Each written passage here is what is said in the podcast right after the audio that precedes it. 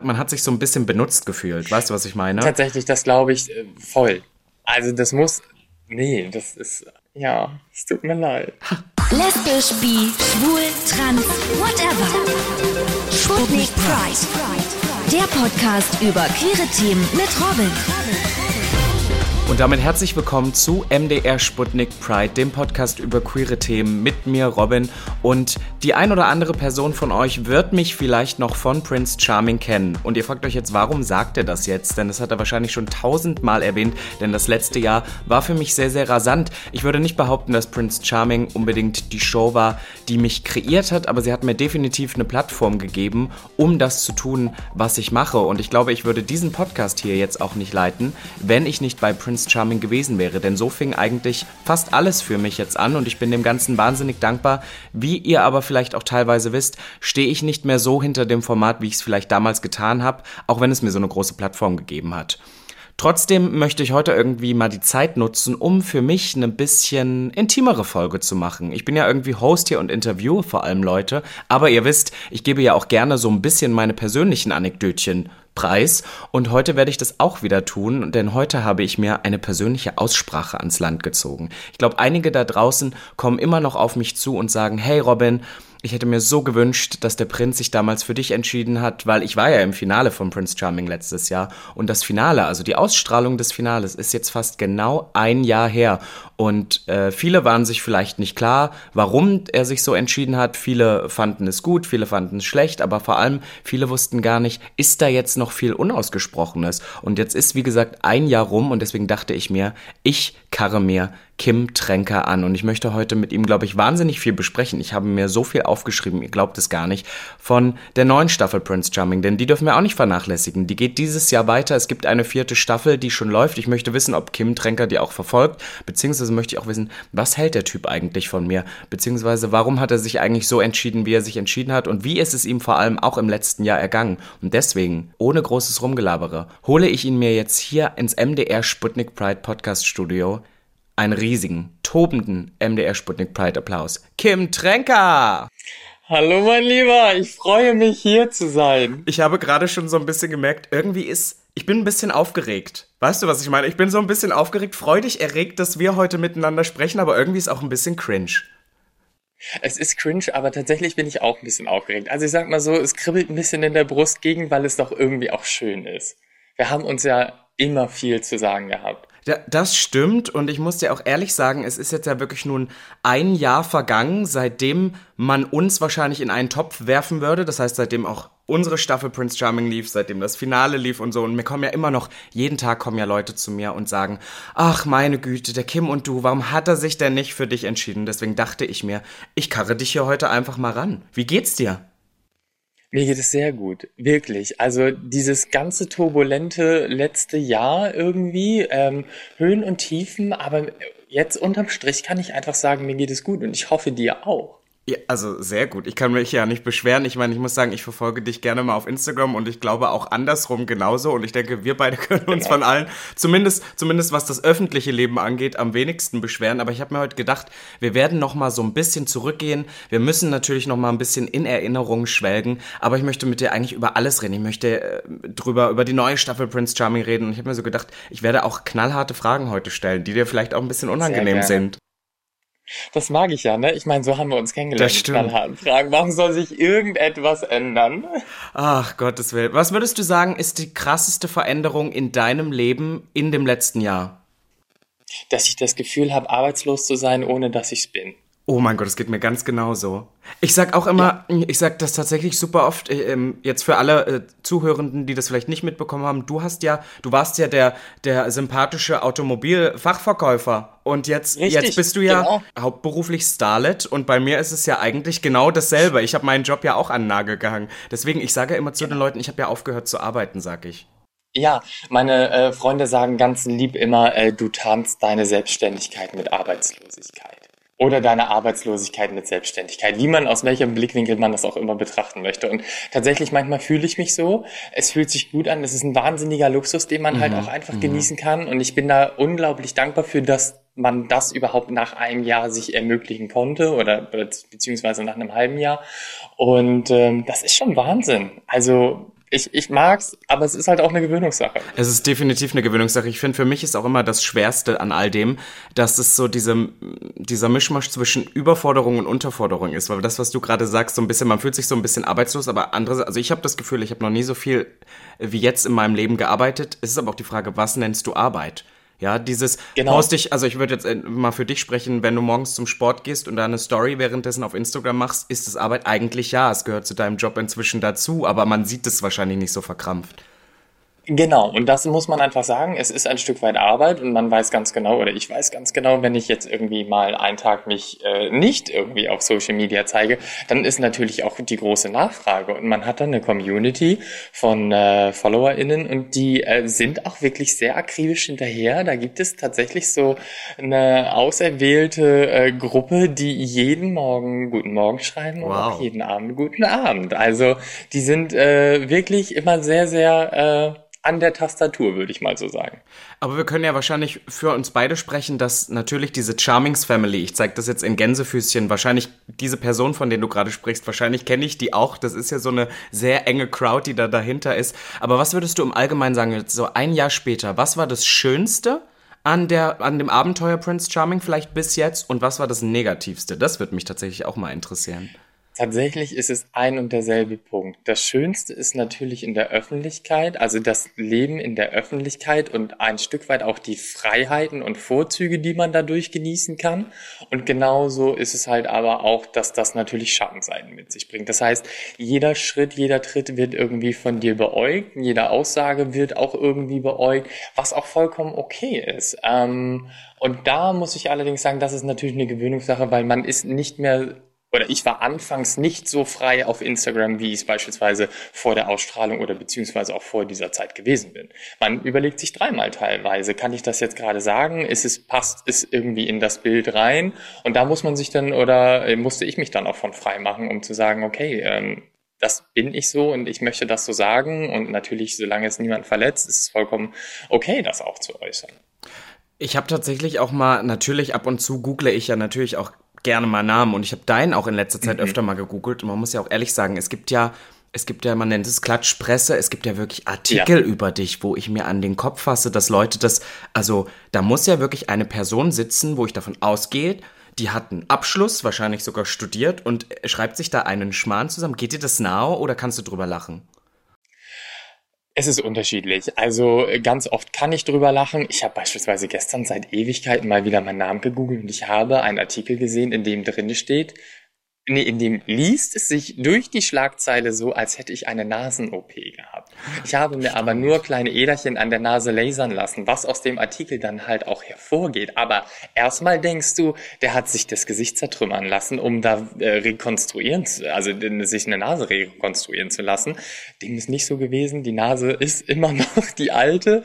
Und ähm, ja, klar, manchmal geht einem das nah, weil man sich so denkt, oh, da ist so viel Schmarrn dabei und, und so viel viel Unwahrheit irgendwie aus, aus Gerüchten entstanden oder aus Spekulationen und das ist teilweise dann, wo ich so denke, boah, es muss jetzt echt nicht sein, aber ich für mich sage immer, okay, ich, ich weiß, wie es wirklich ist. Meine Freunde wissen, wie ich bin und da gebe ich dann eigentlich auch nicht ganz so viel auf die Klatschpresse.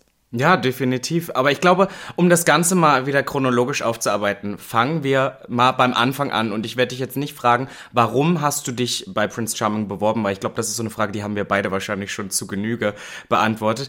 Aber ich habe letztens auch erst wieder festgestellt, beziehungsweise hast du es in einem Interview gesagt, du hast dich ja eigentlich als Kandidat äh, beworben, ne? Genau. Es gab gar nicht die Möglichkeit, also ich weiß nicht, vielleicht hast du das auch gesehen, aber in diesem Bewerbungsprozess gab es gar nicht die Möglichkeit, sich als Prince S ja, ja, ja. zu bewerben. Und äh, nee, tatsächlich äh, war das eine ganz normale Kandidatenbewerbung. Und deswegen war ich umso erstaunter, als ich dann den Anruf bekommen habe. Weil dieses Bewerbungsvideo, ich habe das tatsächlich noch auf dem Handy und das ist eine Katastrophe. Bei schummrig, schummrigem Licht am Küchentisch mit einem Glas Wein in der Hand sitze ich da wirklich während des Lockdowns, als wenn ich in die Betty Ford Entzugsklinik danach müsste und brabbel mir da einen ab und sag dann so, ja, ist halt alles gerade ein bisschen langweilig und ich wollte es mal versuchen, weil im Supermarkt habe ich bisher niemanden kennengelernt, weil das waren ja so die einzigen Wege, mhm. die man gehen konnte. Ja, das ist sehr unangenehm. Da, da muss ich ehrlich sagen, das gibt's von mir, glaube ich, gar nicht. Also ich bin da so ein bisschen ja da mal, naja, soll ich dir mal sagen, ich bin ja damals ein bisschen. Wir können ja jetzt drüber reden, wir haben ja keine äh, vertraglichen ja, hast du eine Green Card bekommen? Nee, nee, nicht so wirklich, aber ich habe ja ähm, für die zweite Staffel damals so ein Public Viewing gemacht und da hieß es, oder bevor die anfing, hatte ich mal irgendwie so einen Bewerbungsbogen ausgefüllt, weil ein Freund von mir, also kann wir auch drüber reden, weil David Loveridge gesagt hat, hey, mach doch mal damit. Ja. So, zwei mhm. war ein Kandidat aus der zweiten Staffel und dann wurde ich für, für die dritte mehr oder weniger so ein bisschen so, hey, wie sieht's denn aus? Das war so. Also ich ich, ich habe manchmal das Gefühl, ich war wahrscheinlich der allererste, der, der feststand. Deswegen hatte ich auch Zeit, mich lange drauf vorzubereiten, hatte ich das Gefühl. Herrlich. Ja. Ja, Wahnsinn. Guck mal, da haben wir beispielsweise gar nicht drüber gesprochen. Gut, das war zu dem Zeitpunkt ja auch relativ irrelevant, warum er, warum man dann da ist. Wichtig war ja nur, dass wir da gewesen sind. Das stimmt, aber ehrliche Frage, ich habe dich ja nun wie es die meisten wahrscheinlich wissen, auch als Kandidat erstmal kennengelernt, äh, weil in der Villa mhm. warst du ja nun erstmal Kandidat. Das war, glaube ich, so die große Aufmachung der ersten Folge. Der Prince äh, ja. schleicht sich ein als Kandidat. Was glaubst du denn, ich glaube, das hatte ich fast noch niemand gefragt, was glaubst du denn, warum man dich schlussendlich als, als Prince ausgewählt hat? Glaubst du, da gibt es gewisse Qualitäten, woran die das messen, oder haben die gesagt, ah, der ist halt groß? Ich glaube tatsächlich, so habe ich mir das immer eingeredet, äh, dass es aufgrund der Tatsache gewesen ist, dass ich halt das komplette Gegenteil von den ersten beiden gewesen bin. Mhm. Also natürlich, gut, Alex ist auch sehr groß, aber ich glaube, dieses Nordische mit den langen blonden Haaren, ich dachte, ich, da sage, rede ich mir immer ein, das ist der Grund gewesen, warum ich es dann geworden bin, weil ich einfach so gegenteilig, was das von der Optik auf jeden Fall gewesen bin. Und welche Frage ich mir auch immer noch gestellt habe, ist, wie wäre ich als Kandidat gewesen? Ja. Ich glaube tatsächlich, ich wäre einfach nur jemand gewesen, der einmal kurz sein Revier markiert hätte. So, hallo, hier bin ich. Ich bin fabelhaft. Und wenn du das nicht erkennst, dann ist mir das egal. Jetzt die Frage an dich. Wie wärst du als Prinz gewesen?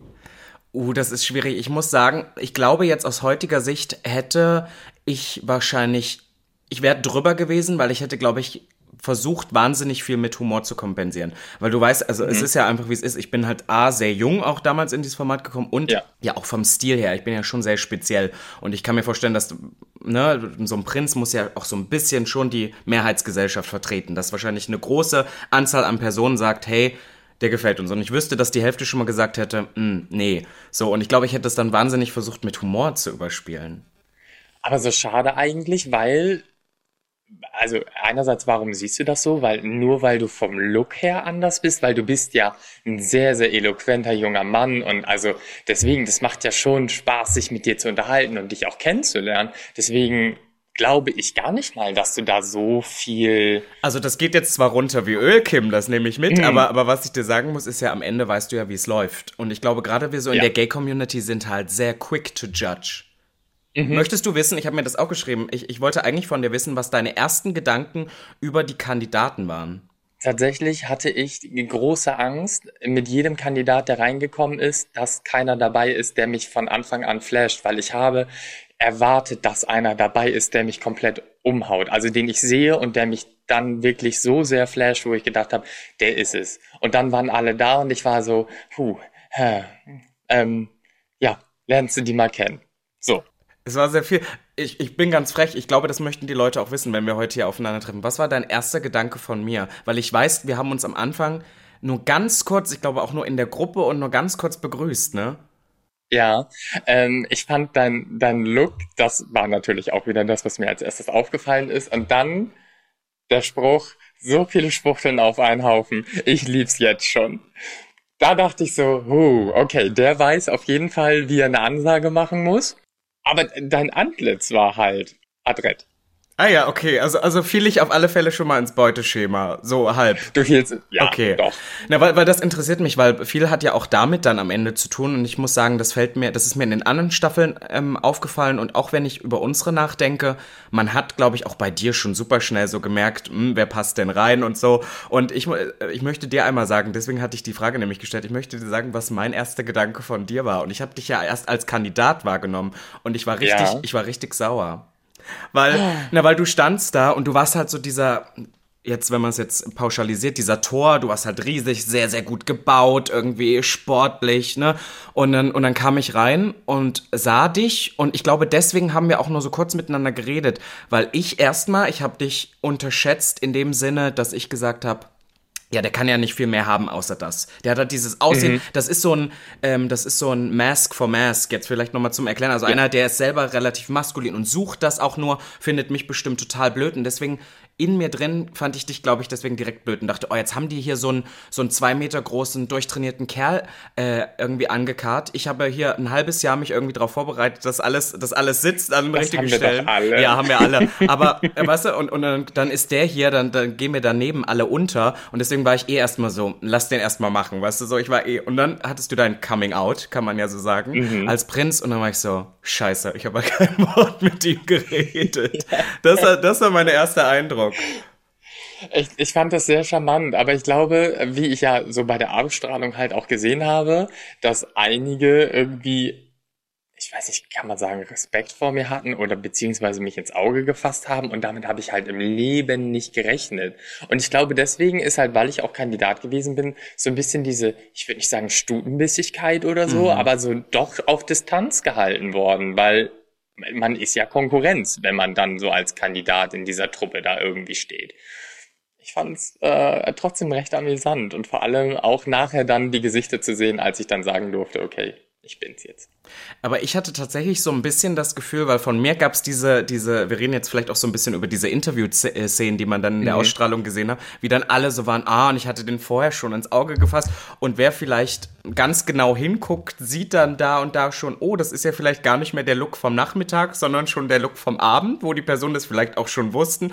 Hattest du das Gefühl, man hat dich, ich meine, du hast jetzt nicht so viele Eindrücke am Anfang sammeln können, aber dich dann so ein bisschen anders behandelt, in dem Moment, wo die Leute das wussten? Weil da achtet man doch bestimmt drauf, oder? Wenn du vorher weißt, so, okay, jetzt bin ich Kandidat, jetzt bin ich einer von denen sozusagen und dann bin ich der Prinz, ob sich Leute halt dann nur an dich ranwerfen, weil sie wissen, du bist der Prinz. Doch, absolut, kann ich so sagen. Also ich fand, da waren einige dabei, die sich abends ganz anders nochmal positioniert haben oder versucht haben, ins rechte Licht zu rücken um einfach ein bisschen mehr in Erinnerung zu bleiben als beispielsweise am Nachmittag. Was ja auch okay ist, weil dann bin ich ja letzten Endes dieser Charakter gewesen, um den es in dieser Show geht. Ne? Also das braucht man da jetzt nicht am, am Nachmittag. Das wäre auch, glaube ich, ziemlich merkwürdig gewesen, wenn so akribisch mhm, auf den Kandidaten losgegangen stimmt. wäre. Und äh, insofern war es für mich vollkommen okay. Nur dann ging es halt in den nächsten Tagen auch wirklich für mich darum herauszufinden, okay, wer spielt dieses Spiel jetzt einfach nur, weil er sich so denkt, okay, ich angel mir den Prinzen, weil ich will diesen Prinzen haben, oder ich habe Interesse an der Person Kim an sich dann auch. Ne? Und da hat man dann doch irgendwann schon gemerkt, okay, ist nicht, ist nicht alles Gold, was glänzt. Aber ich meine, das ist ja auch Teil irgendwo von so einer Show, oder? Richtig, genau das ist es. Wenn ich nämlich jetzt, und das ist auch gut. Ja, genau. Wenn ich jetzt nämlich, wenn du das jetzt gerade sagst, denke ich nämlich auch wieder so an unser erstes Gespräch. Und ich finde, was so eine Ausstrahlung von so einer Aufnahme halt verändert, ist, dass man das ganz anders reflektiert. Man sieht auf einmal Meinungen. Und ich bin jetzt mal ganz ehrlich, ich bin ich wirke und ich glaube, ich war das auch. Ich habe es bloß selber nicht so wahrgenommen. Sehr, sehr frech eigentlich auch zu dir. Ich glaube, das erste Mal, ich dich gefragt habe, was macht, was macht ein Kerl wie du hier? Aber ich, ich weiß auch nicht, warum ich das gesagt habe aus heutiger Sicht. Aber ich war sehr, sehr frech und ich war der Meinung, das kam bei dir gar nicht an. Ich war der Meinung, boah, du fandst, also du kannst damit gar nichts anfangen, was ich dir gerade um die Ohren haue. Du warst total überfordert von so vielen Kerlen und dann sieht man in der Ausstrahlung so, oh, so, so schlecht fand das gar nicht so. Das war dir am Ende auch egal, was ich gesagt habe, wahrscheinlich. Ich habe dir eh nicht zugehört. Ja, ich habe ja. immer nur gesagt, ja. Ja, mhm, ja. Mhm. Nein, tatsächlich fand ich das ganz interessant und das ist ja auch so ein bisschen in der Folge dann oder beziehungsweise in dem ersten Gespräch rausgekommen, dass du tatsächlich bei einer gewesen bist, der sehr viel auch nachgefragt hat und da so ein bisschen Druck hintergesetzt hat. Das fand ich ja halt auch super interessant. Und ich gebe zu, in dem Gespräch war ich kurzzeitig auch überfordert, weil es einfach die komplette Situation mhm. gewesen ist. Ne? Und ja. dann kommst du dann noch um die Ecke und stellst mir Fragen und ich denk so, okay, da hatte ich mich jetzt überhaupt nicht drauf. Aber ich fand's gut. Wirklich, das war eine Initiative, die ich von den anderen nicht so in dem Extremmaß und vor allem nicht nur dieses, wo kommst du her und so weiter und so fort, sondern das war schon, war gut. Ja, es, es, ist spannend, weil ich immer aus heutiger Sicht sage, ähm, wenn wir jetzt vielleicht wieder, du hast gesagt, in den Tagen darauf hast du dann erstmal geguckt, so, okay, wo ähm, trennt sich jetzt die Spreu vom Weizen?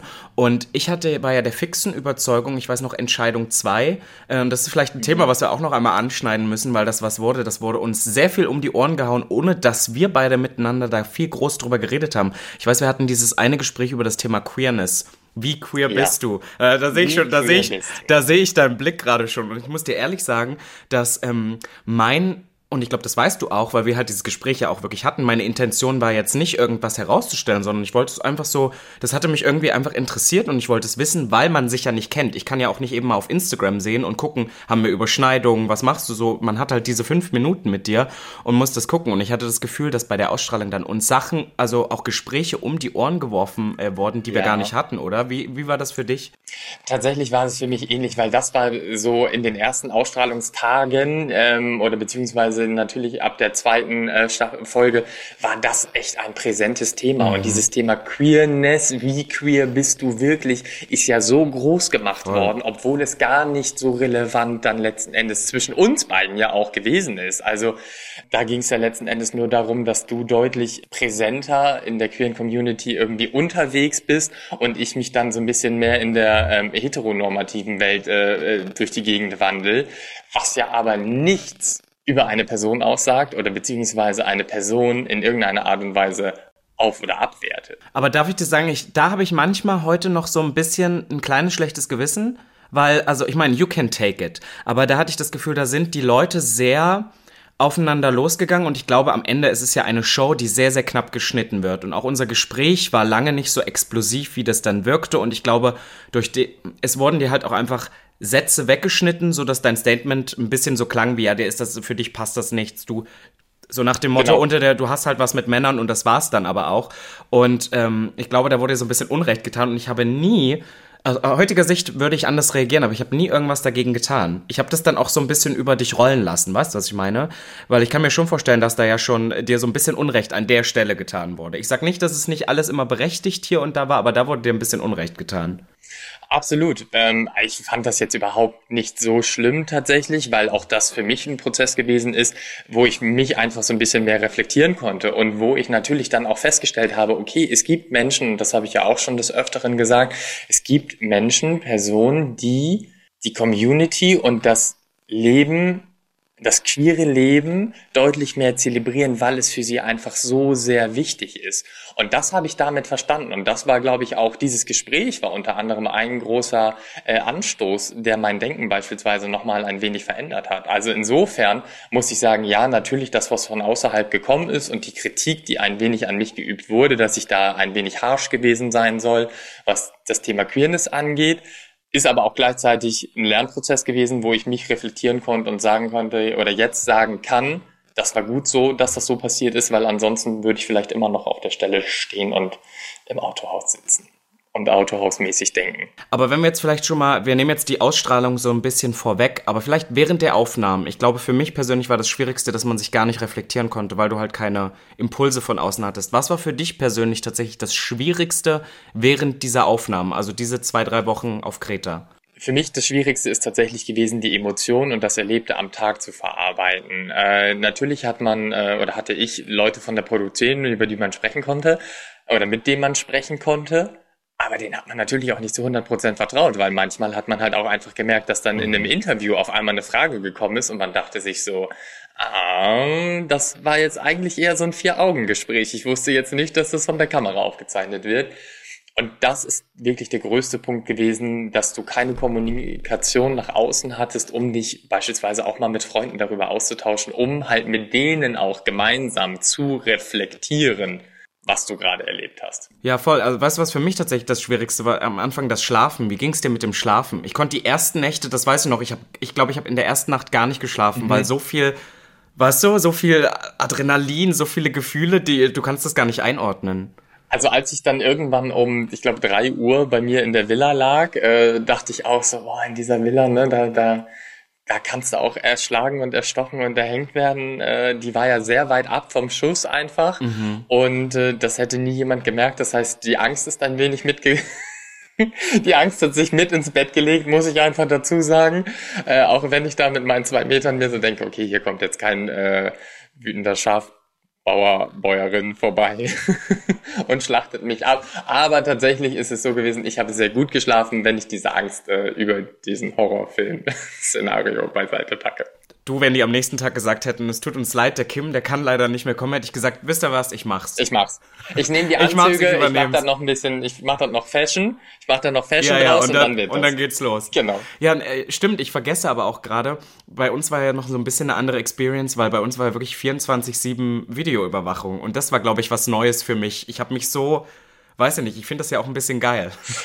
Irgendwie fand ich das ja auch gut, weil man immer denkt, man ist wichtig, wenn man so die ganze Zeit überwacht wird. Aber ich konnte die ersten Nächte nicht schlafen. Das war für mich tatsächlich das größte Problem. Diese 24-7-Videoüberwachung habe ich tatsächlich jetzt ja auch in einem Format. Ich bin ja noch unterwegs gewesen nach Prince Charming vor kurzem und äh, hatte da tatsächlich auch eine 24-7-Videoüberwachung, um mal zu wissen, auch wie es euch dann mhm. so erging.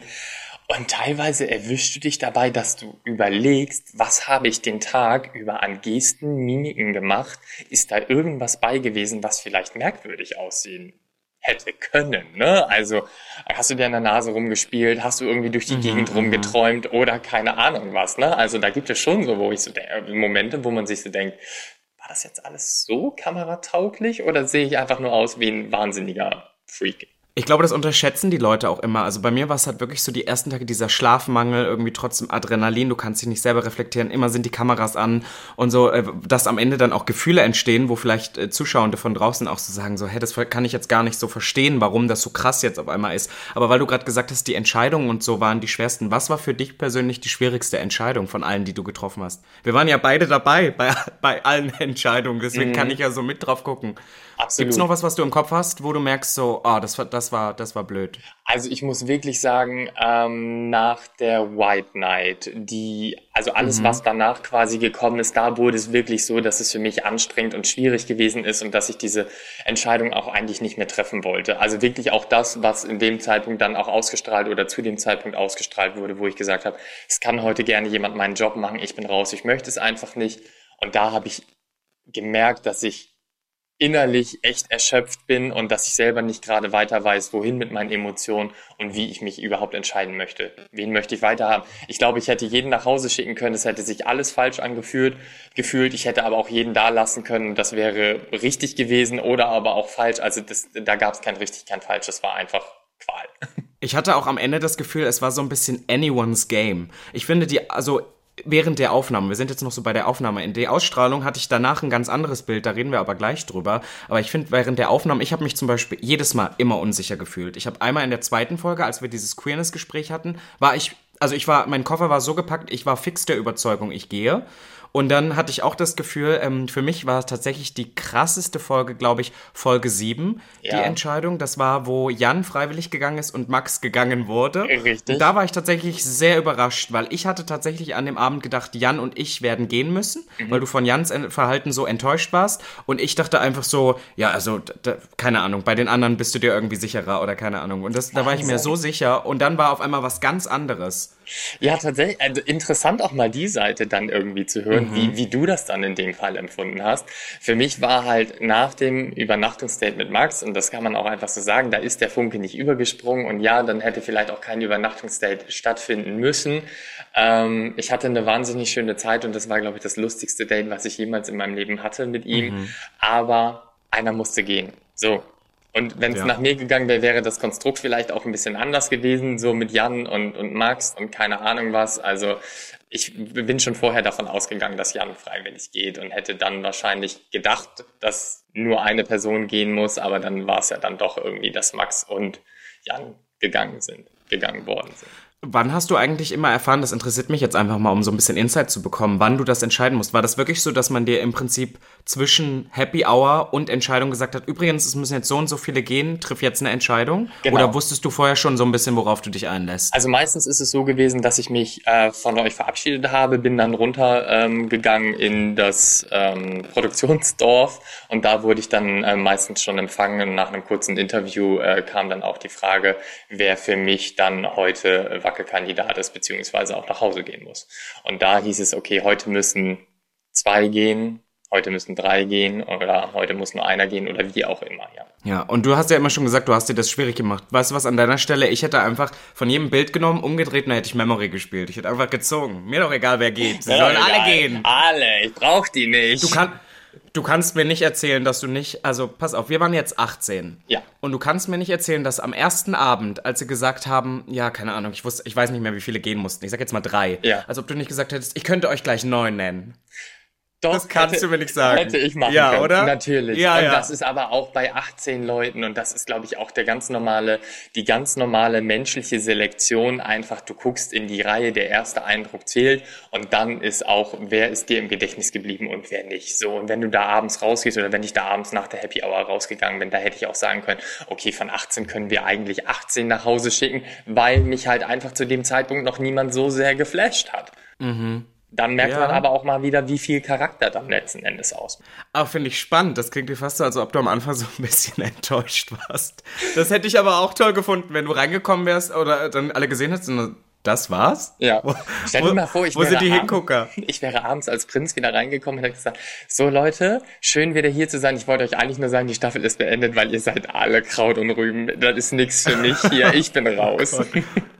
Ja, wäre ehrlich gewesen. Das wäre bestimmt eine gut geklickte Folge gewesen. Aber wenn wir, wie du jetzt einmal gerade sagst, es geht auch viel um den Charakter.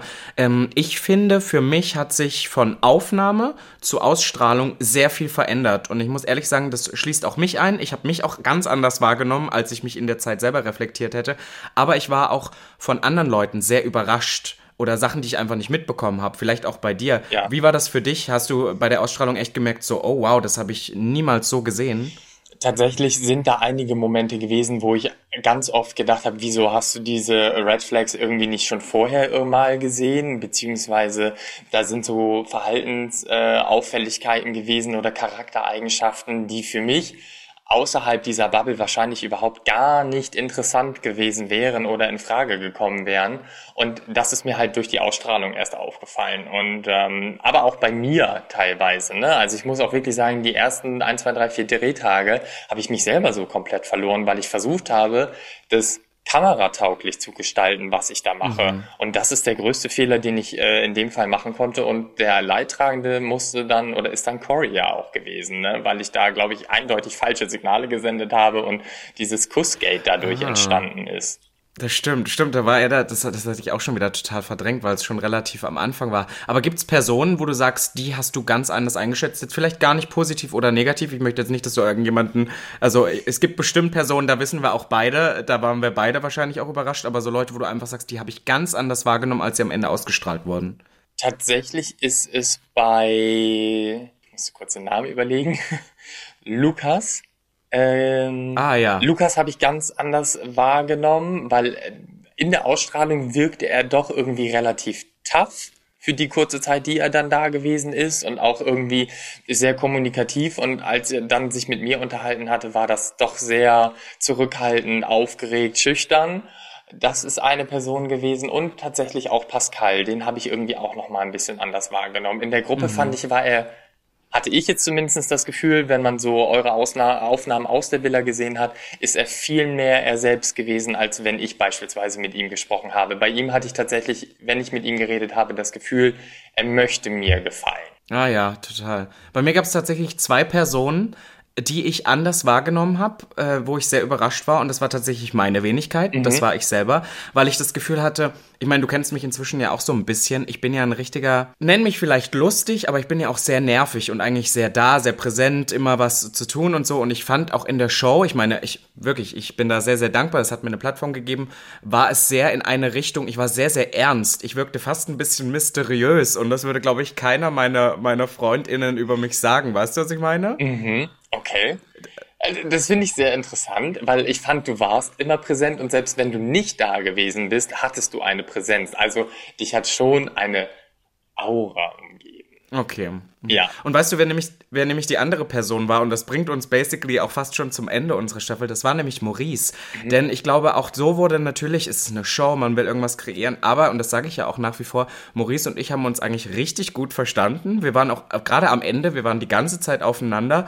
Und als die Ausstrahlung dann kam, auch mit eurem Date und so, ich war, war sehr geflasht oder auch, dass Maurice sehr schnell, sehr emotional scheinbar dabei war. Das ist alles an mir vorbeigegangen. Also ich habe ich hab wirklich, ich habe Maurice nicht einmal weinen sehen und es gab ja so diesen Punkt, wo man dann gesagt hat, okay, Maurice hat die ganze Zeit geweint. Ich habe das nie erlebt, es war total frei. Wir haben auch immer irgendwie miteinander gequatscht. Er war immer dabei und dann wirkte das am Ende so, als ob er so dieser einsame, dieser einsame Reiter ist, ja. der irgendwie jetzt um diesen Prinzen ja, kämpft. Weil du und ich nur war so total fein mit ihm. Bist. Du bist halt immer nur auf dich fokussiert. Das habe ich ja, das merke ich immer wieder, wirklich.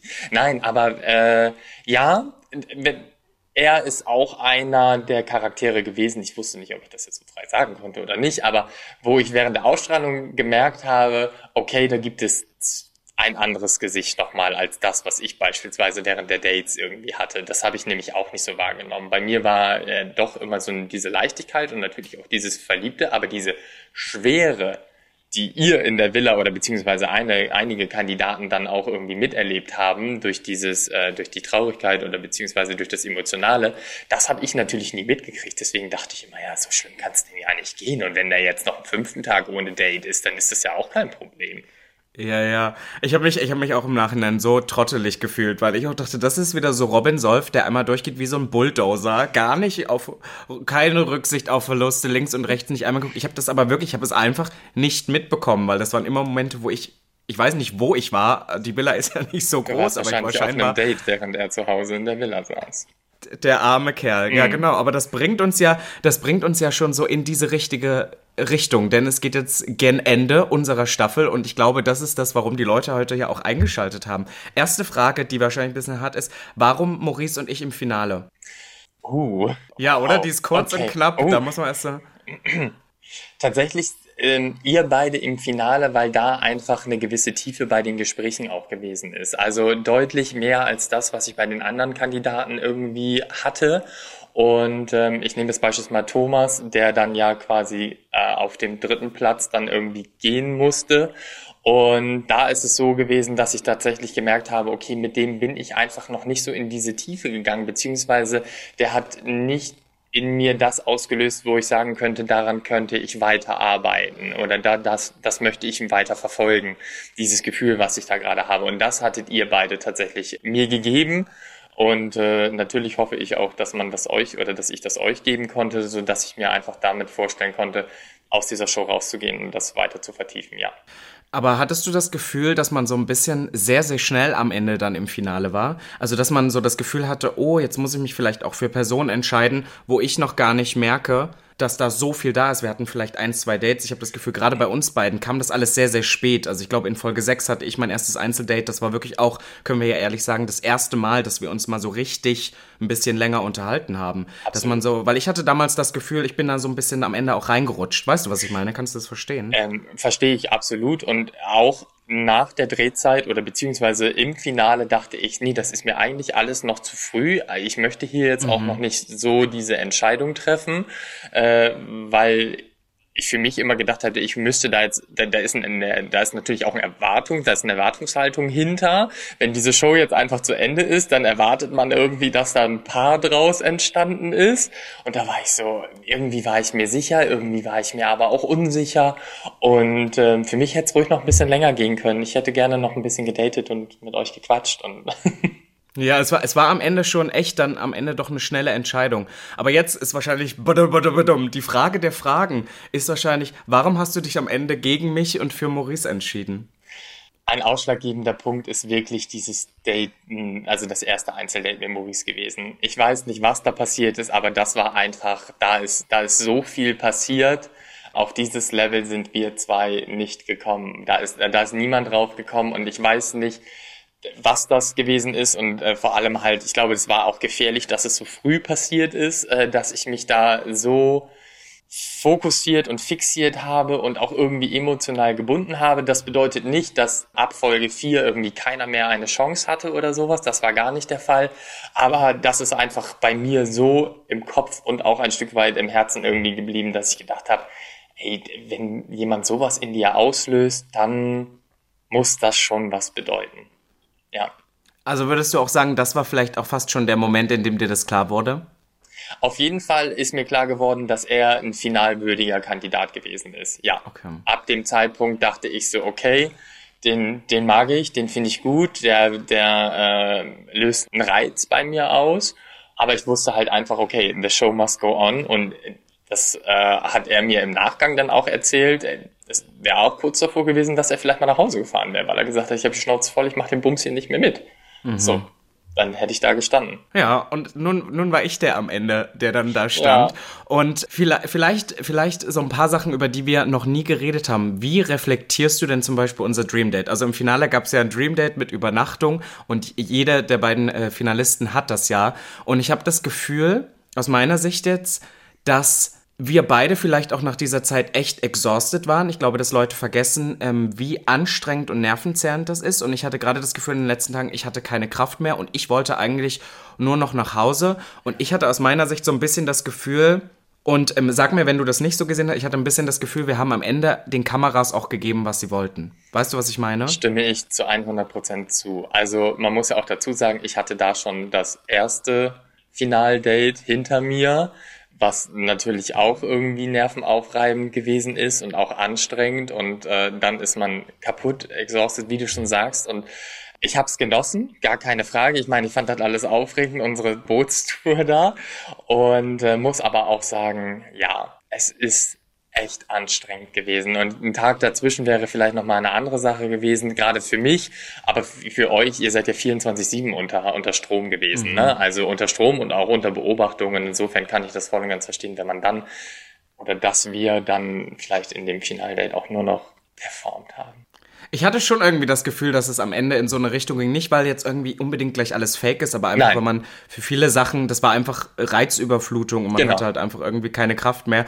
Und darf ich dir ehrlich was sagen? Ich war mir eigentlich zu 100% sicher, nein, 100 ist ein bisschen übertrieben, zu 90% sicher, dass ich es nicht werde. Oh. Ich war mir, ich war mir ziemlich sicher und du, was für mich äh, die, die größte der, größte Moment war, wo ich das gecheckt habe, war auch so ein bisschen, als wir uns getrennt hatten, weil ich glaube, ich war der Einzige, der auch nicht gesagt hat, entscheide dich für mich, sondern ich habe gesagt, entscheide, was richtig für dich ja. ist oder so. Und irgendwie ja. hatte ich das Gefühl, dass wir irgendwie, ohne miteinander zu reden, irgendwie schon so gesagt haben, okay, mhm, aha.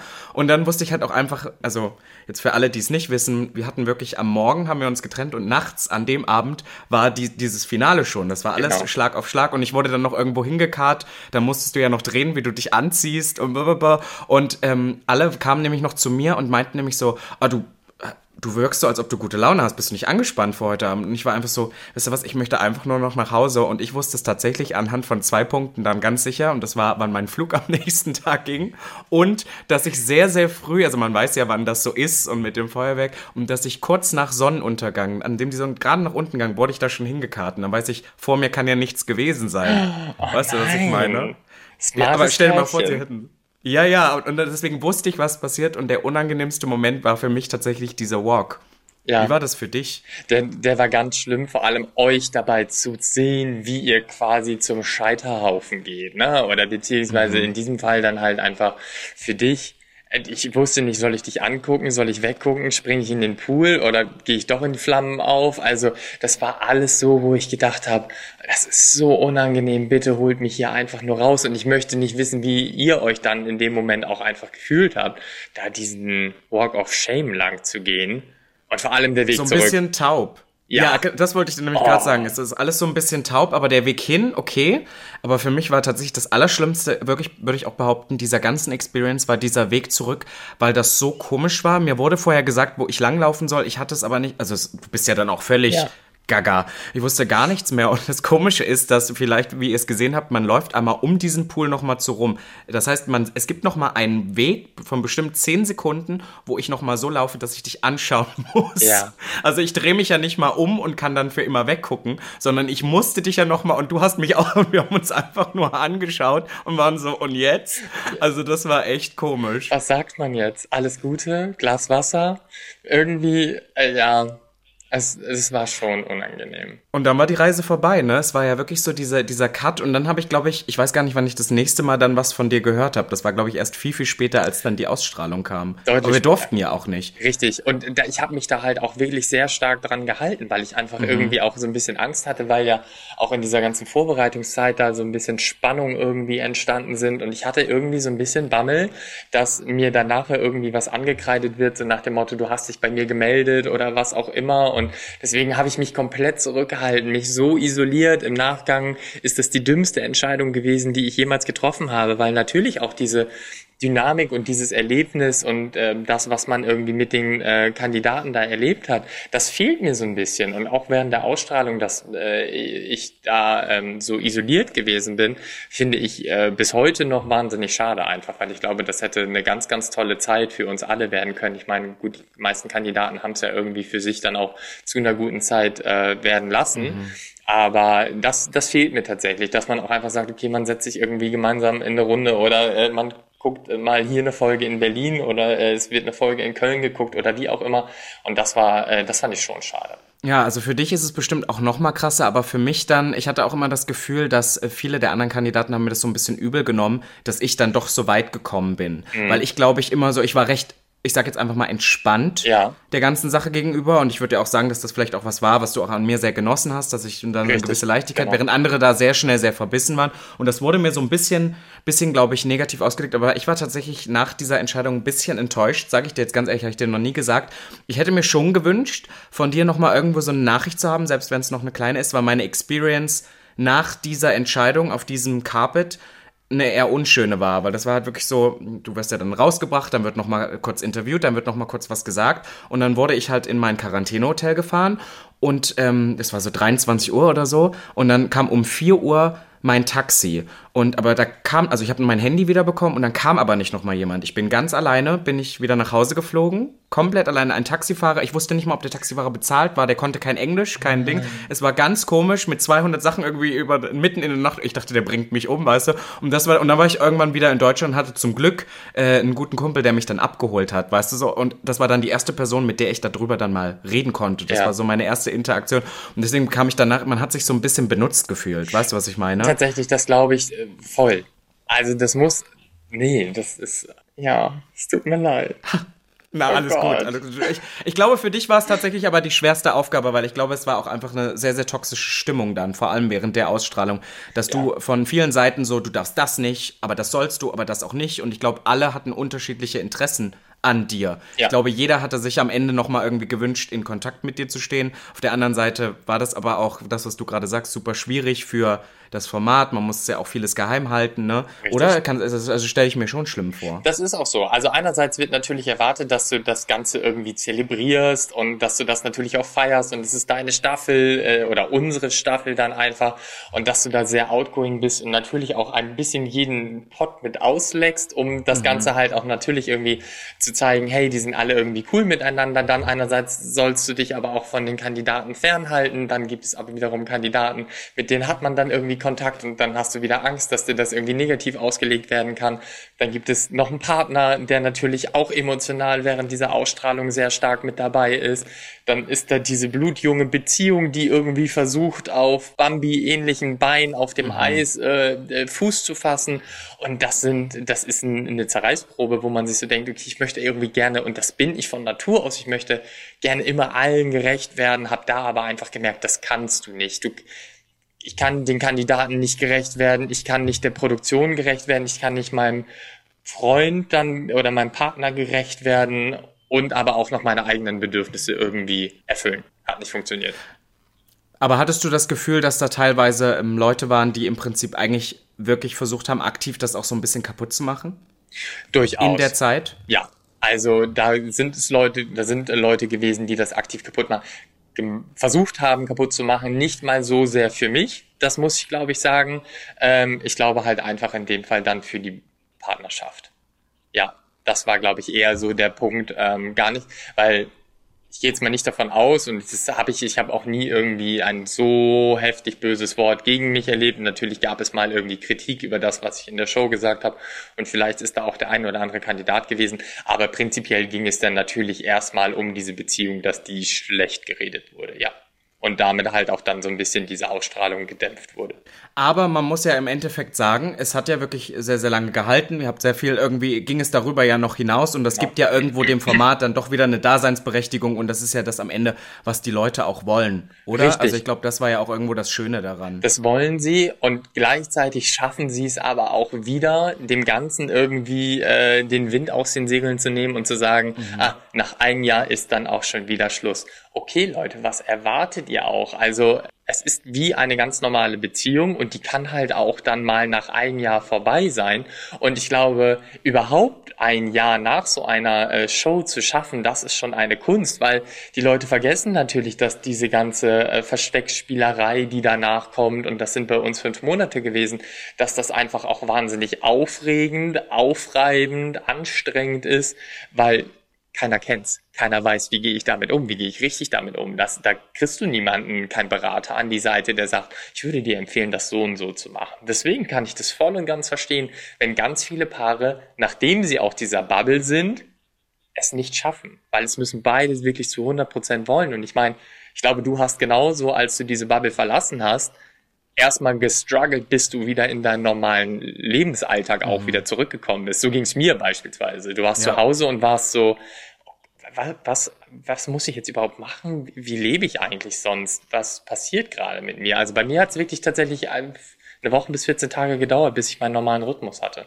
Ja, definitiv. Also vor allem für mich war das auch ganz, ganz komisch, weil wie gesagt, diese Rückexperience so ein bisschen komisch war. Und dann kommt man so wieder und hatte basically gerade den krassesten Monat seines Lebens. Ja. Weil ich habe sowas, also nicht unbedingt, dass ich jetzt aus heutiger Sicht sage, oh, das war jetzt unbedingt vielleicht das Positive, würde ich es nochmal machen, hm, weiß ich nicht. Aber es war auf alle Fälle sehr, sehr krass, war sehr intensiv und du kommst wieder, aber eigentlich weiß es erstmal keiner. Und was ich das Toxischste fand für mich selber war, dass ich auch Leuten erzählen konnte, wie es war, aber ich wusste alles, also die, die Welt wird erst viele Monate später davon fahren, wo das, äh, erfahren, wo das für uns schon wieder ganz weit zurück ist. Also ja. das heißt, es hätte mal sein können, dass ich in Folge 1 was Dummes gesagt habe und das habe ich im April, Mai und im September kommt es dann raus und auf einmal regen sich im September Leute auf, obwohl das ein halbes Jahr her ist. Ja. Weißt du, was ich meine? Das war für mich sehr schwierig zu greifen. Richtig. Und das ist zum Beispiel äh, für mich auch der Punkt gewesen, wo ich gesagt habe, du versuchst natürlich zu reflektieren, was ist während der Dreharbeiten passiert, weil irgendwie ist es wie so ein Zug, der an dir vorbeirauscht und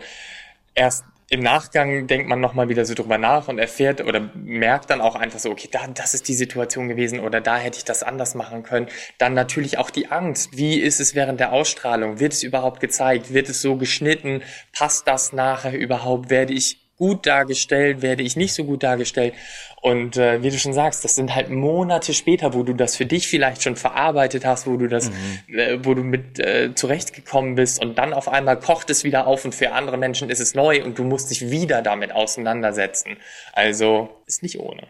Kim, ich merke schon gerade, wir verquatschen uns hier, ja. äh, weil ich habe noch so viele Fragen eigentlich an dich. Äh, deswegen, ich, ich haue jetzt einmal rein. Jetzt haben wir das Projekt einfach mal abgeschlossen. Ich glaube, was, warum wir uns auch wieder irgendwie ähm, so ein bisschen zueinander gefunden haben im letzten Jahr, ist, dass wir, glaube ich, beide sehr, sehr dankbar sind für diese Erfahrung, aber uns ja beide auch so ein bisschen weiterentwickelt haben, beziehungsweise auch weiterentwickeln wollen. Deswegen möchte ich mit dir jetzt noch einmal kurz drüber sprechen, was du denn heute so machst. Wir haben eben schon gesagt, du hast deinen, deinen ehemaligen Job an Nagel gehangen und hast jetzt gesagt, du, ich habe einmal die Möglichkeit, ich gebe jetzt Vollgas und deswegen würde ich gerne einmal von dir wissen, wie kam das mit der MTV The Challenge? Das ist ja nicht mal, das ist ja keine deutsche Show, ne? Nee. Das ist ja eine internationale. Genau, ist eine internationale Show. Ähm, tatsächlich ist es so gewesen, dass schon mal ein Talent aus meinem Management an dieser Show teilgenommen hat, über Kontakte. Vitamin B ist da ein ganz, ganz großer Faktor, um da wirklich auch reinzukommen. Und ähm, da wurde ich für gefragt. Und ich habe dreimal überlegt, weil ich erst so ein bisschen Schiss hatte und ich habe alte äh, Staffeln mir angeschaut und dachte so, möchtest du irgendwie nur mit einem Fahrradhelm bekleidet in voller Rugby-Montur aufeinander zurennen und dir quasi das Gesicht mhm. einschmettern lassen?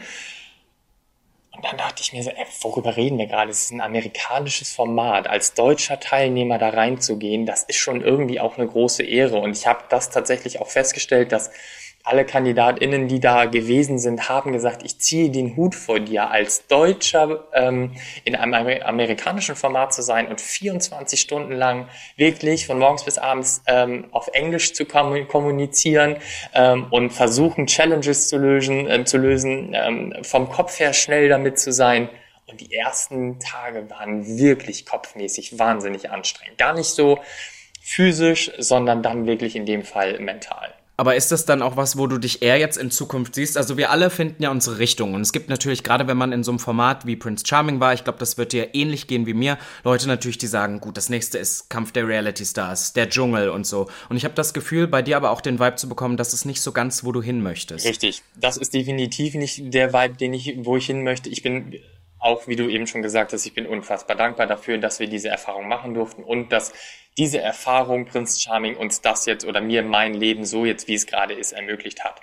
Ähm, aber für mich ist es jetzt nicht ähm, Sinn und Zweck von einem äh, TV-Format oder in, von einer Trash-TV-Sendung zur nächsten zu hüpfen und das möchte ich einfach nicht. Also wenn das etwas ist, wie beispielsweise auch ähm, Showtime of My Life, äh, wo es halt wirklich einfach um, um ähm, Krebsvorsorge ging, das ist was, wo ich sage, da würde ich mich jederzeit wieder äh, nackig auf die Bühne stellen.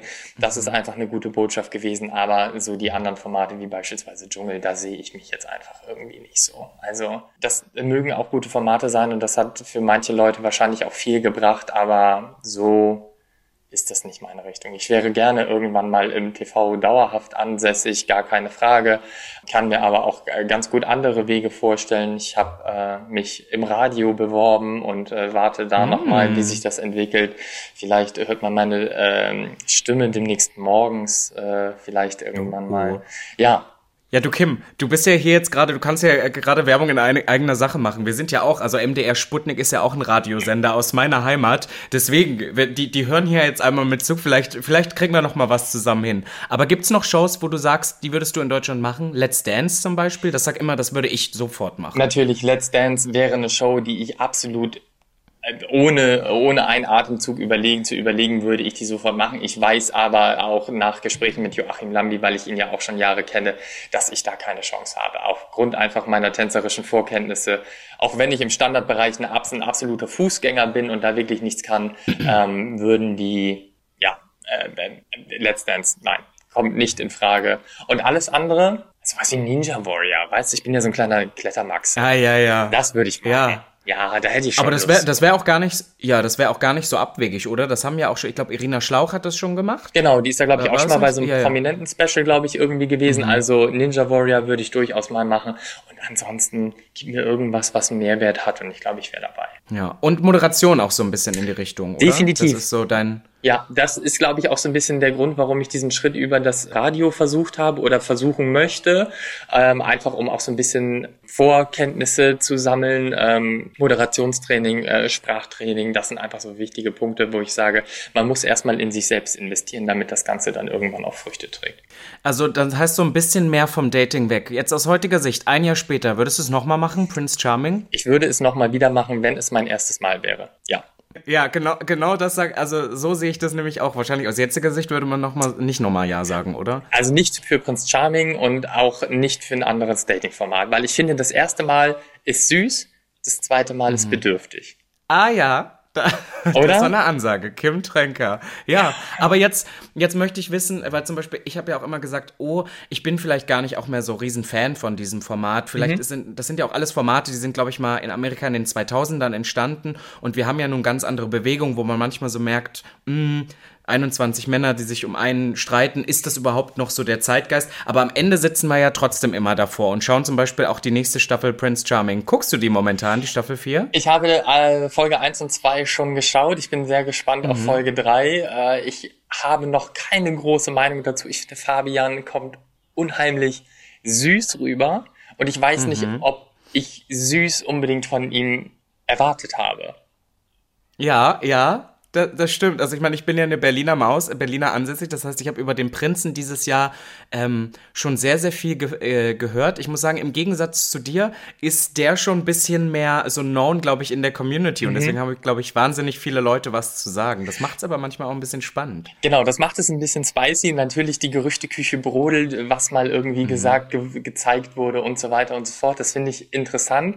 Deswegen finde ich es, glaube ich, auch umso spannender als dann die Ausstrahlung begonnen hat, dass er halt einfach süß ist. Ja, ja, das war, ja, ich war, ich war auch überrascht. Aber wenn wir uns jetzt mal die Kandidaten angucken, gibt es da welche, die dir ins Auge gefallen sind, wo du sagst, so, das wäre auch meins gewesen? Tatsächlich, ich finde den äh, Leon ganz interessant.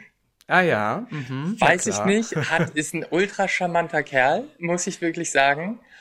Und ansonsten bin ich bei den, also ich glaube, ich könnte einen Namen sagen, so 90er Namejahre und die, der, der würde ja trotzdem passen, ne? So, die heißen ja irgendwie alle gleich. Deswegen ist alle es, gleich, ja. ja.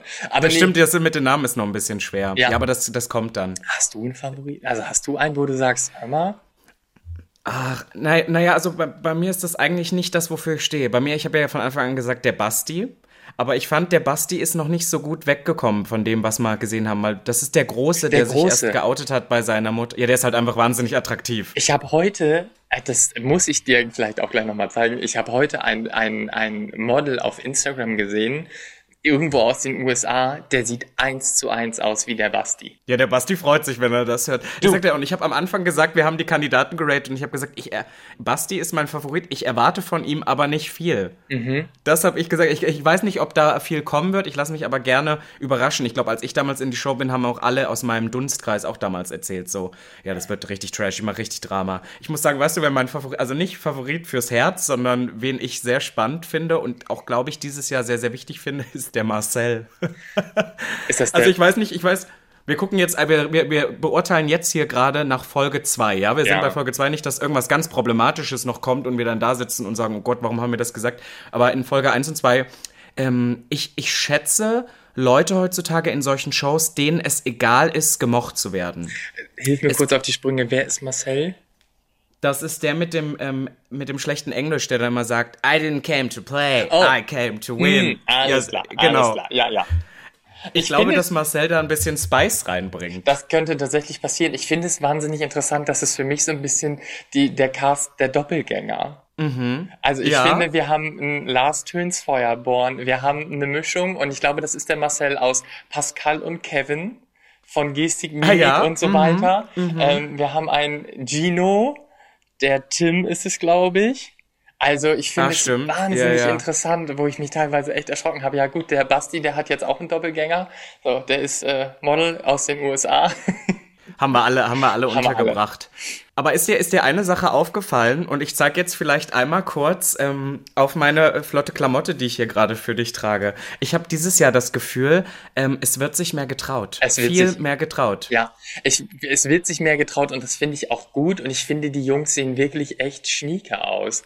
Also da sind geile Looks dabei, wo ich auch sage, uh, und die überstrahlen. Das war letztens auch im Podcast mit äh, Candy und ähm, Maurice, äh, der ähm, offizielle, da war es auch so, dass sie gesagt haben, der Cast überstrahlt den Prinzen so ein bisschen, weil halt so viel im Cast los ist und da wird so viel geboten, dass ich tatsächlich sagen muss, habe ich recht oder haben, haben sie recht und äh, ich glaube, ihr seid da aber auch gute Vorreiter gewesen.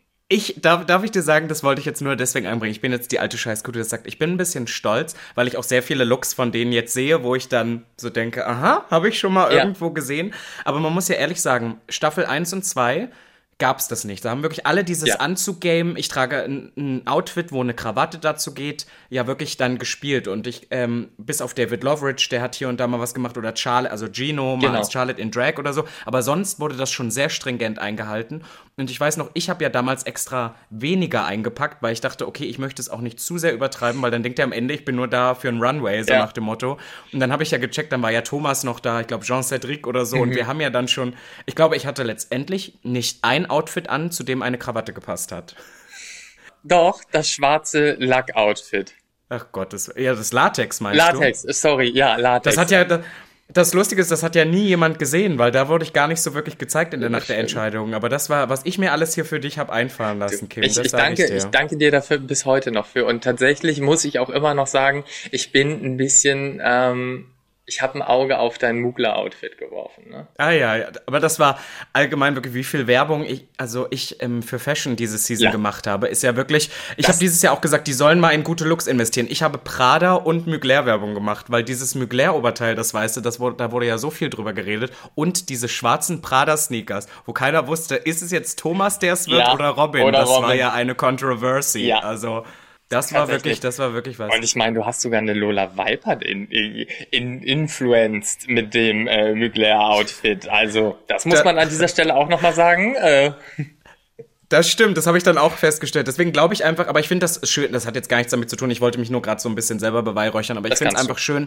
dass das Format sich so auch so ein bisschen geändert hat, dass die Leute jetzt sind, okay, wir können auch auf die Kacke und es ist für mich auch gefühlt dieses Jahr ein bisschen queerer, mhm. was auch immer das heißen mag, in Anführungszeichen geworden und das finde ich eigentlich sehr schön zu sehen. Schön. Und, weißt du, was mir auch aufgefallen ist? Mehr mhm. Budget. Inwiefern? Für die Kandidaten oder für die Villa und alles, was drumherum ist? Naja, das also für die Kandidaten, das weiß ich nicht. Das ist, ich hoffe nicht, aber, aber für alles, was drumherum ist, hatte ich das Gefühl. Ja, das finde ich nicht? auch. Also ich muss wirklich sagen, die Villa sieht äh, sehr hochwertig aus. Es gibt auch wieder einen Getränkesponsor. Das stimmt. Also bei uns war da wirklich nicht mehr viel übrig, aber wir haben scheinbar gute Quote gemacht, dass aber das Geld wieder da war. Wir haben Ach, durch Kim. Personality überzeugt. Mhm, wir brauchten diese, diese Tablets nicht, da haben Briefe gereicht. Wir brauchten keine Effekthascherei und Penis-Eis-Dinger. Hast du noch irgendwas von der, von der Reise, was du zu Hause ist? Mir fällt nämlich gerade ein, dass ich hier irgendwo hinter mir liegend, ich habe noch einen goldenen Brief von dir. Ähm, tatsächlich habe ich den Kompass von Flo noch. Ich habe ah, ja. den Anstecker von Manfred. Ich habe eure Briefe aus dem Finale noch, die ihr mir geschrieben habt. Oh Gott, hast du? Ja, die sind im Keller. Oh ähm, Im Keller? Kim. Ich bin Im umgezogen. Keller? Ja, und irgendwann kommt dann mal so eine Flut oder irgendwas oder es geht so in den Keller und dann ist vorbei. Ja. Mein guter Brief. um Gottes Willen. Ja, nee, also ein bisschen was habe ich noch. Tatsächlich, ja. Ich glaube, die Glücksmünze von okay. Bonn habe ich auch noch. Da war auch noch ein ganz komisches Geschenk aus der ersten Folge, oder? War das nicht irgendwas aus dem ähm, ein Herz aus irgendeiner Zigarettenschachtel gemacht? Das habe ich verloren. Das, wo, wo, wo ist das denn? Kim Tränker, das ist wirklich mit dir, mit dir ist es sehr schwierig, ja, das sage ich. Ich bin ja nicht so, so ein emotional Ding, weißt du? Und ich trenne mich ja auch sehr gerne. Ich habe ja nichts, ich habe ja nie keine Stehrümpchen hier. Ich, ich entsorg ja gerne. Und das ist ja wirklich so, dass ich dann, ich bewahre das noch auf und irgendwann kommt der Zeitpunkt, wo ich so denke, ich habe das jetzt ein halbes Jahr nicht gebraucht, jetzt kommt es weg. Ach Mensch. Ich ja. sag's dir. Es war, mir, es war mir ein Fest mit dir. Wir haben jetzt über Gott und die Welt geredet und ich könnte locker noch drei Stunden mit dir alles bequatschen. Ich, ich, ich glaube, die Leute haben, ja, ja, ich glaube, die Leute haben heute so ein paar Antworten bekommen und ähm, ich freue mich, wenn wir uns jetzt öfter auch mal wieder in Berlin sehen. Ich sehe ja, du bist ja jetzt wild unterwegs, du bist ja auf jeden Event da. Wir Be haben ja basically den gleichen Job. Ja, und Berlin steht tatsächlich noch auf meiner Liste, weil ich da auch noch mal für eine längere Zeit hin wollte, weil ich da ein bisschen was zu erledigen habe und dann werde ich auf jeden Fall auch äh, mich mit dir wieder an einen Tisch setzen. Ach, wie schön. Mhm. Ach, Kim, ich danke dir für dieses sehr aufschlussreiche Gespräch. Für alle, die jetzt mal vorbeischauen wollen, man kann natürlich bei Kim auch mal auf Instagram vorbeischauen und wenn ihr heute noch mal Anmerkungen, Liebeskummer oder sonst was habt, schreibt uns doch an pride@mdr.de und ähm, wir hören uns in zwei Wochen wieder. Ich danke dir, Kimmy. Ich danke dir. Mach's gut. Mach's gut. Bye. Sputnik Pride. Der Podcast über queere Themen mit Robin. Jeden zweiten Donnerstag. Neu in deiner Podcast-App.